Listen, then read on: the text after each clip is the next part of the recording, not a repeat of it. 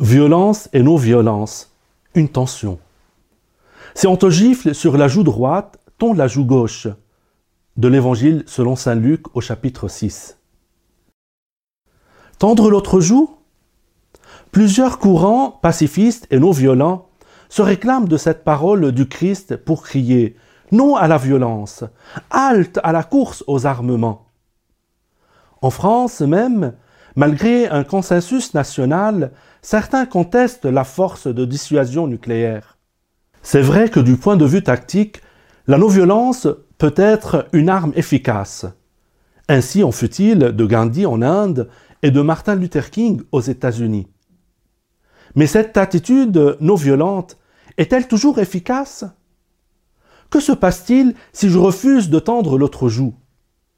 En effet, qui accepte d'être maltraité ou dominé par l'autre Non seulement je ne veux pas être battu ou aliéné, mais j'ai le devoir de me défendre et de défendre les plus faibles.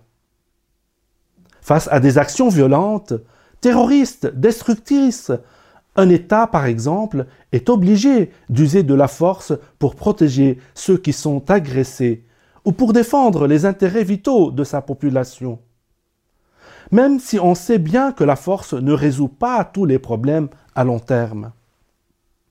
Alors, tendre ou ne pas tendre l'autre joue Jésus, pendant son procès, ne tend pas l'autre joue quand on le gifle, mais il demande la raison de ce geste violent et injuste. Si je dis quelque chose de mal, dis-moi quoi? Sinon, pourquoi me frappes-tu?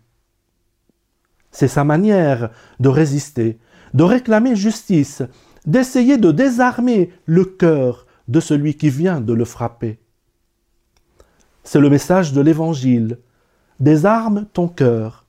Laisse-toi désarmer et crois à l'amour. Face à toutes les forces de mal et d'oppression, tiens-toi debout libre, sans rage ni haine, mais sans résignation et sans renoncer à la justice.